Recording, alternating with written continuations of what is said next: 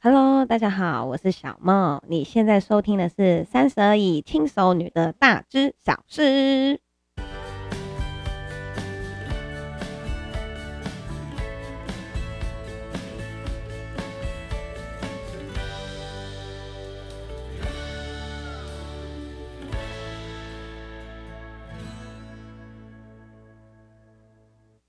好。我今天想要来跟大家聊一个主题啊，聊什么呢？哈，就是聊我有其中一个副业，哼，就我其中一个副业是什么呢？就是直播主这个行业。我今天想要跟大家聊一下，就是直播这个行业是在干嘛的？因为啊，哈，其实呃，直播是一个呃，它其实在国外啊，尤其是日本跟中国是是相当算是受欢迎吗的一个行业。可是，在台湾，它的市场就是非常的小众。那他的观众呢也很小众。那在大家的生活周遭里面呢，哈，也呃，比如说你今天认识了一个很漂亮的女生，那你你你可能也永远搞不清楚她在做什么工作啊。你好不容易搞清楚，就是哦，原来她是直播主，可是其实她也不太愿意跟你聊太多有关于直播主这个工作到底是什么。那大家对直播主这个工作的感觉啊，就是永远处在一个一知半解，要不然就是从新闻。这种很恐怖的地方得知直播主是什么的讯息，所以其实啊，哈，就是我在今天的主题之前、啊，我有问过我周遭的朋友，我有问过我周遭的朋友，就是讲说，哎、在我还没有播直播以前啊，那你听到直播主这个行业，你有什么样子的印象？然后呢，我就有一个朋友讲得很直接啊，他就说妖艳贱货啊，有什么好说的？我说你讲话一定要这么靠背吗？他说。我不知道哎、就是如果你你讲那个直播组，就是捷运站有时候我会看到那个海报，我就觉得每个看起来都像妖艳贱货这样。我说，我就说，那你觉得我我这人看起来像妖艳贱货吗？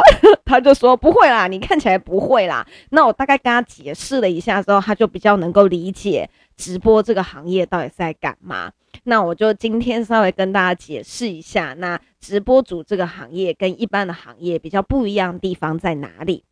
那我们先讲直播这两个字。其实啊，哈，就是现在无论是台湾的各大社群媒体平台都有直播这个功能，无论是 IG 啊，或者是脸书，全部都有直播的功能。那脸书的直播，大家就会比较有呃比较有概念，比较有印象，因为大部分就是比较像什么，就是像卖东西嘛，对不对？今天你想要买新鲜的牛排，买新鲜的海鲜，买好吃的饼干，买好喝的饮料，甚至行李箱，还有什么？还有行车记录器，对不对？就这一类的生活用品，你都可以从脸书的直播里面找到啊。还有衣服，我很常看脸书的衣服直播，然后看一看就觉得很想买，看一看就觉得很想买，然后就就会下标。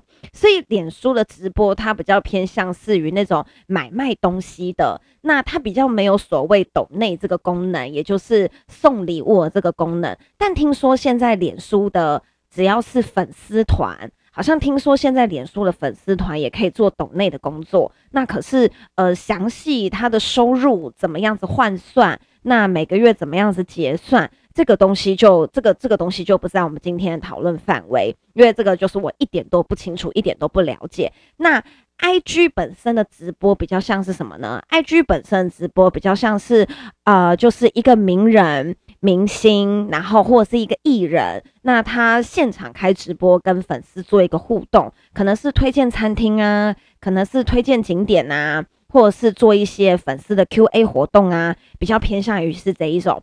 那我今天讲的直播呢，哈，就是真正所谓的呃直播主的这个工作，好，那这个直播主的这个工作呢，好，就是呃是。使用第三方的平台，它不是使用 FB，也不是使用 IG，它是有一个固定的呃平台，然后上面会有直播主在上面表演才艺，那跟表演唱歌给你听，大部分是才艺、唱歌还有跳舞，大部分是这大部分是这三类。那最早最早开始有直播这个行业呢，其实就是从日本跟中国。那因为中国很大嘛，然后日本也是一样，人口众多。那我们先讲中国，因为中国离我们比较近。那中国的直播主从最早的 YY 语音平台，好，然后到现在哦，他们真的很多，他们真的超多的，像什么南寿香菇哥啊，听说也开过直播。那因为他们的人数很多，所以他们的市场很庞大。好，然后呢，在中国，如果说你是一个很有，就是很厉害的直播主，比如说像冯提莫，这个大家应该有听过吧？冯提莫就是中国非常有名的直播主，但是现在已经变成什么了？他现在已经变成是一个一个艺人明星的感觉，对。那所以其实最一开始的直播这个概念，它是给一些比较没有发展机会，可是又想要展现自己的人。好，他很会唱歌，可是他可能没有经纪公司签他，所以他就在直播这个上面唱歌给大家听。那大家唱觉得他唱得好，就会打赏，就是在中国都叫打赏，然后在台湾叫抖内。那呢，这种打赏。打打赏的文化就是从中国那时候开始。那呃，据说冯提莫一个月的收入是可以破千人民币的啊，我破千万人民币的啊。我的那但是他实际上状况是怎么样，我们不清楚。但是有听说他的打赏一个月的收入是可以突破一千万人民币的，那这个真的很高诶。好。那再讲到日本，日本它本身的直播行业，它比较像是什么呢？因为日本跟韩国，他们其实有很多的那种练习生文化，就是他可能嗯很早期就被经纪公司签约，然后要来表演，准备要当艺人。可是其实当艺人这个机会，他没有那么多。的不不是人人都有机会，他可能训练了一百个人，最后可能只有十个人可以出道，甚至更少。那所以那一些他已经训练过的呃人，他要怎么样子去转战，他可能就会开始去往其他的方法去去去去转战，可能比如说代唱，好，或者是呃演唱餐厅。那或者是伴舞的舞团，那或者是临时演员，他们很多的那种临时演员或者是替身，然后或者是代唱，他们的受过的训练都不亚于实际上面的艺人，他们都是非常非常厉害的人，主要是他欠欠缺的是一个机会。那所以像我自己本身在看日本的直播啊，哈，你会发现他们每个人都很厉害。那因为我自己播的那个平台里面是有日本的主播的。那所以那些日本主播，我常常在看呐、啊，我都觉得哦，他们舞跳得好好哦，他们舞跳的就跟艺人一样好。然后呢，但是他们唱日文歌，所以我听不出来他到底唱得好不好。但是就是单纯就是跳舞这件事情，他们每次跳的都会让连我这个不会讲日文的人，我都很想要储值刷礼物给他们，因为他们真的跳得很好。然后，并且他们还会有很多的才艺表演，比如说打鼓。比如说吹萨克斯风，他们的表演水，他们的表演水准都是相当相当高的。那呃，我后来就有去研究几个，就是我们平台上面几个很红的日本的直播主，他们都是以前经纪公司训练过的准艺人，可是他们可能是没有机会可以出道，所以他们转战其他发展平台。那直播就是一个可以展露他们自己的平台。好，那我先讲到这边，可能很多人会以为说，你是不是在洗白？你是不是在洗白？洗白就是直播这个行业。那为什么我们新闻看到那种就是台湾的直播主行业，感觉都很恐怖，对不对？什么什么直播主吸干？纯情工程师的存款，然后还有什么？还有发生过情杀，对不对？就是直播主情杀事件哦，那个真的，那个真的很恐怖，那个真的就是，哎，就是一场悲剧。那。大部分看到的都是直播主会什么吸干玩家的钱啊，然后玩家告直播主啊，说什么直播主要跟他在一起，最后没有啊，这样哦。那个这个之后我们再来讨论。我之后还想要再开一集讲直播有怎么样子的玩家，然后跟直播有怎么样子的主播。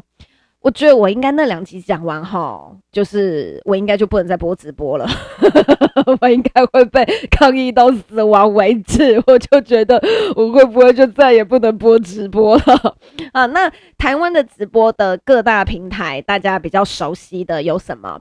大家应该常常在捷运站啊。如果说你不是住大城市，你可能也有听过麻吉大哥开的一期直播哈，还有住在海边的浪，对不对？浪 Life。还有妹妹呀、啊、UP 啊，哈，非常非常多元。就是台湾的其实直播平台也很多。那现在还有另外一种，就是交友软体的直播，像 iPair 爱情公寓，是叫 iPair 爱情公寓吗？我也我也不知道什么什么，反正现在连一些交友平台、交友软体的平台，它都有开启所谓的直播功能。那呃，其实直播它原本的本意啊，是像我刚刚讲的那样，是像中国跟呃日本发展那样。诶，但是中国这几年好像也有一点点贬值。中国这几年好像也有听说那一种，就是嗯、就是那种，就是呃，直播主跟他刷直播主多少礼物，然后马上就去跟玩家公证结婚。我好像有看过这一类的新闻。那但是在在台湾，在台湾我们就是比较常听到的直播平台就是这一些哈，就是一期啊，然后浪啊、妹妹啊、UP 啊，大概这四个吧。大概这四个是最常听到的。那呃，直播主的收入来源，这应该是大家最好奇的，就是直播主的收入来源是怎么样？那大家大家比较通常会有疑问的是说，如果你今天一个主播完全没有玩家丢礼物给你，你是不是就没有收入？这个答案其实是对的。有没有觉得很可怜？直播主的收入取决于男人要刷多少礼物给你，就觉得好像有一点可怜。这件这其实是对的，对这件事情其实是 one hundred percent 不需要质疑的。那呃，在一种情况之下会比较特殊，就可能你是一个全新的主播，你是一个全新被平台发掘。好，比如说，比如说，我不要讲我自己是哪个平台好了。但我觉得大家应该都知道我是哪个平台，因为我 IG 有写，我 IG 有写我自己是哪个平台的哈。那呃，那假假设今天你是一个全新的，你从来没有播过直播的人，然后你是一个全新的素人，可是你长得蛮好看的，所以呢，你在脸书或者是 IG 上面，你被这个平台发掘，我们就举例，我们就举例浪好了，好不好？我好坏哦。我们就举例浪好了。假如说你今天是一个全新的素人，然后呢，你被浪这个平台发掘，那浪实际的情况是怎么样？我不知道哈，因为我比我不是我不是播浪的。那你是一个全新的人来播一期，那一开始你是不是不可能会有人要丢你礼物？因为大家都不认识你嘛，所以需要有一个过渡期。那通常在那个过渡期的时候，有的平台是会提供底薪，嗯。有不是每个平台，有的平台会提供底薪给你。所谓的那个底薪，是指你完全可能都没有收到礼物，但是这个平台一样会发钱给你。但你还是有一些附带的条件，比如说你一个月三十天，至少要播十五天或者二十天，每一个平台的规定不一样。再来第二个，哈，你播的时数，你这十五天到二十天里面，你总共可能要播三十个小时，或者是五十个小时。你都有达到平台给你的规定，他会发底薪给你。你觉得这个底薪会有多少？很多人都把直播主这个行业想得很简单，这个底薪其实很低，大概就差不多是呃一万块左右这样。好，有的甚至我我有听说不到一万的，好，但是通常都是会有一万。那这个一万你觉得会给你多久？好，我告诉你哦，我目前听到的都只有第一个月有，第二个月开始就没有了。第二个月开始，真的就是各凭本事了。好，那所以其实有时候就是有的人，有的人可能曾经有下载下载过直播的经验，那你可能看看那些直播女生，可能唱两首歌，就会开始说哦，如果大家喜欢的话，丢点小礼物哦。那你可能心里会觉得说，哼，这个现实的女人，唱个两首歌就开始要礼物，然后你再点一下那个礼物，你就说哦，礼物那么贵，好意思要，就是。给点体谅，给点体谅，因为可能那个那可能那一阵子那个主播都没有收到什么礼物，可是就是直播主真的就是一个没有礼物就不会有收入的行业，对，所以其实有时候那些女孩子们你在看的时候，其实就是你可以稍微观察一下，有的其实真的就是蛮辛苦的，好，那通常啊哈，你发完了礼物，通常那个币值的比例不一样，每个平台的币值比例通常都不一样，从一块新台币。到三块的虚拟礼物，到一块新台币跟一块的新虚拟礼物，有的甚至是一块的新台币，然后十二块的新虚拟礼物，每一个平台的比值都不一样。那比如说你今天花了一千块，哈，你送了这个礼物给直播主，那通常直播主可以收到多少钱呢？这个是很多人都比较好奇的。那我们再强调一次，就是每一个平台啊，真的都不一样，哈。那但是通常，通常啊，比较合理的，比较合理的，至少应该都会有三成以上。对，比较合理的分润应该都会有三成以上。就是举例，今天可能大家丢我的礼物，哈，就是所有人今天丢给我的礼物总额有十万新台币，那么这个直播主至少拿个三万以上是合理的范围。嗯，三万以上是合理的范围。那有的说就是哈，真的假的？可是我的主播收的礼物更少诶，这样哈，嗯，你就你你你你就要去想，他签的是不是呃？公司本身的合约，因为我们刚刚讲的是不是四大平台一期、浪、UP 跟妹妹，对不对？好，那不是每一个主播都很幸运可以签到平台直接给你的合约，有的主播比较衰，因为如果有在看直播，你就会知道说，哈，就是很多主播的年纪都很小，可能只有大学，可能可能都还在读大学，可能十八、十九岁他就来播直播了。那小小年纪的小朋友，就是他什么都不懂啊，他不会知道什么合约是合理的，他不会知道什么合约是不合理的。那中间有的时候会出现一个东西，就有会出现一个东西叫做经纪公司，这是什么意思呢？这意思就是说四大平台，好，他们都有自己的公司合约，那经纪公司去跟这四大平台接洽，接洽完之后呢，这个经纪公司会拟一份。跟一期合作的合约，那再签给其他的主播，所以中间多了一个，你就想象是买东西大盘商、中盘商、小盘商的一个概念。那么经纪公司就是所谓的中盘商。好，这个时候啊，好，主播的收入他会再抽一部分，一期已经抽一部分了，他再抽一部分，所以主播的收入就会降低。所以我曾经有听说过，好，就是主播的点数，主播的点数就是。主主主主播收的总共的点数，比如说他收了十万，然后呢，我有听说过最惨最惨的是，主播只能够拿五千，他总共收到的礼物有十万块，好，换算为台币，我们不是讲虚拟礼物，换算为新台币之后，比如说他收到了十万块新台币的礼物，可是他只能够拿五千新台币，对，那是不是很惨？就是就是这这种情况之下，就是这这这种合约啊，哈，通常就是比较年轻的主播会遇到这种合约，好，那这种合约，这种合约通常签下去，就是嗯，你自己也会很没有心情播啦，因为你就会觉得靠，就是播那么啊，我骂脏话，对不起，我说 播那么辛苦，赚那么一咪咪，就是谁要播啊？那这种就是主播很容易就会不想要再继续经营这个行业。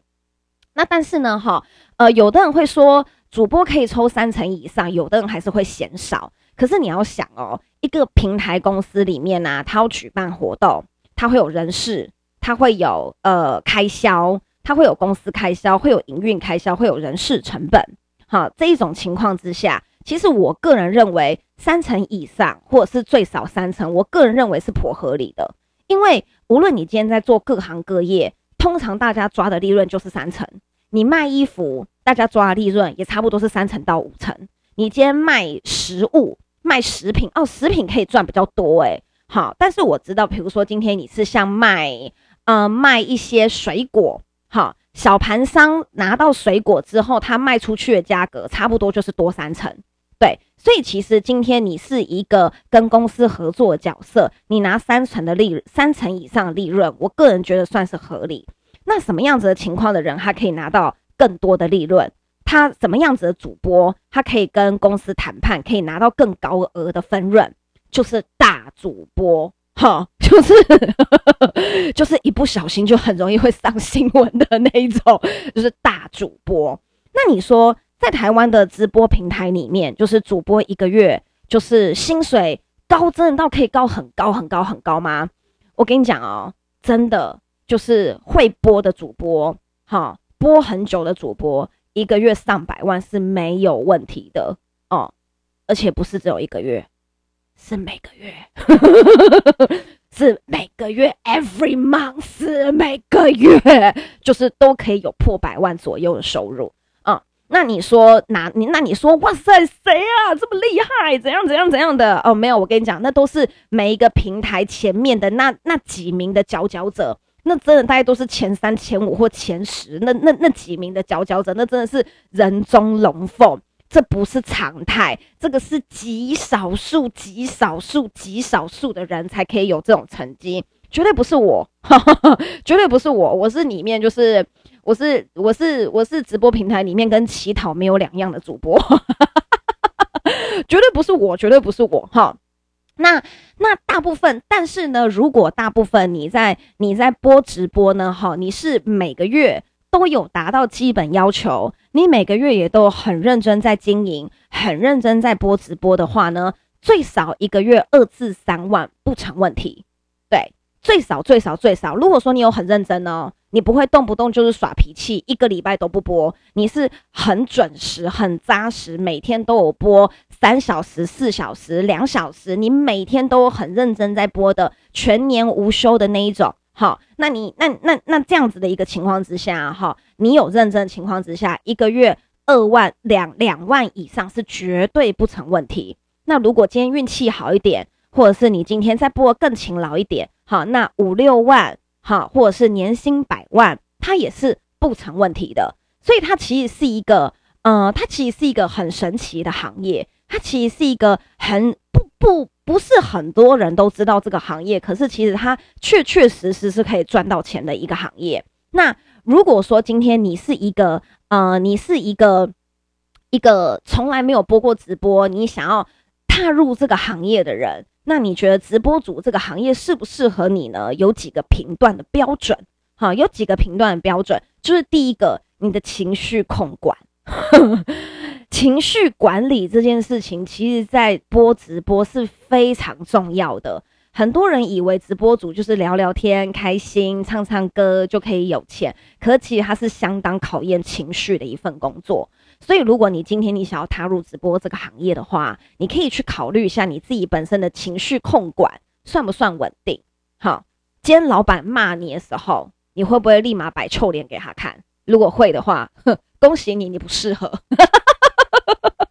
恭喜你，你完全不适合，因为因为你当下就摆臭脸给你直播间里面玩家看的话，是没有人待得下去啊！我跟你说真的，没有人待下去。好。然后在第二个，你是不是一个有耐心的人？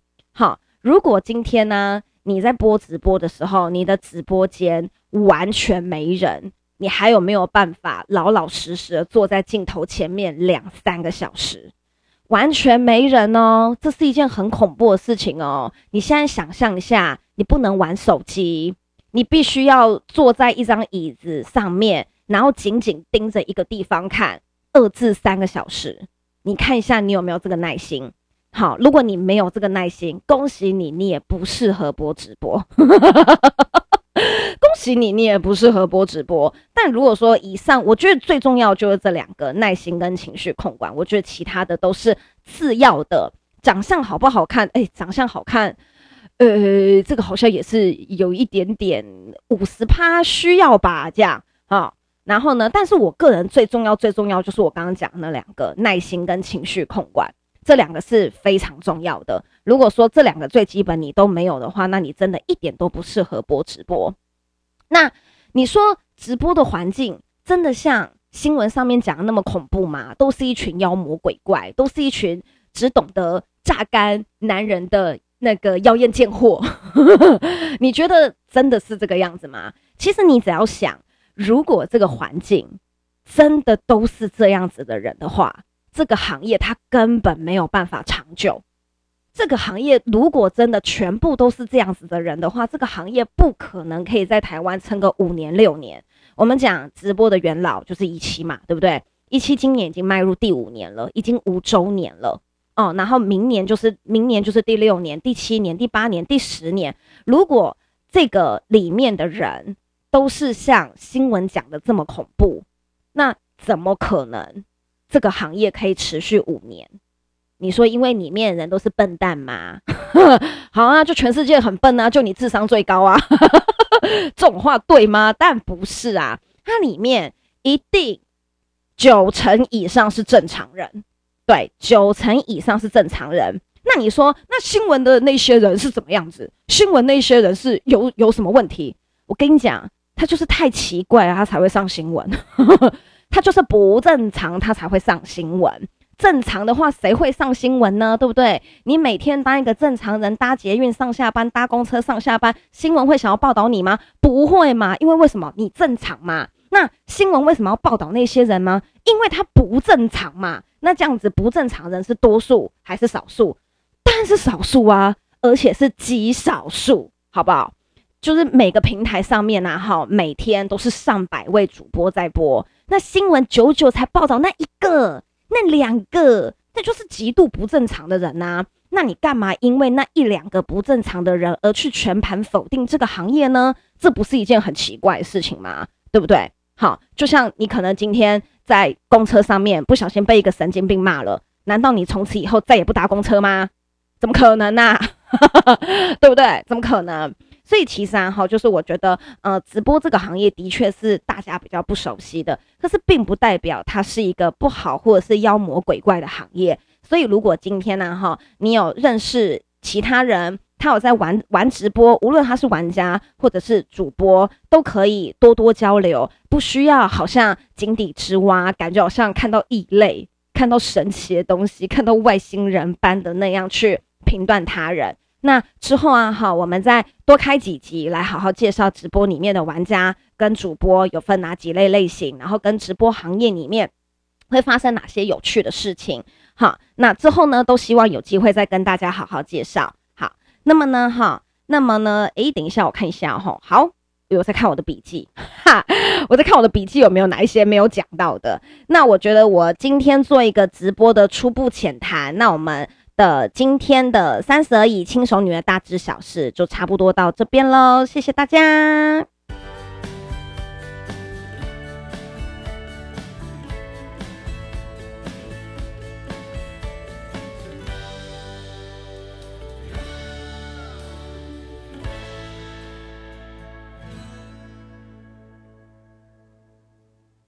哎、去留五星好评啦！都听那么多了，赶快留五星好评哦！大家拜拜。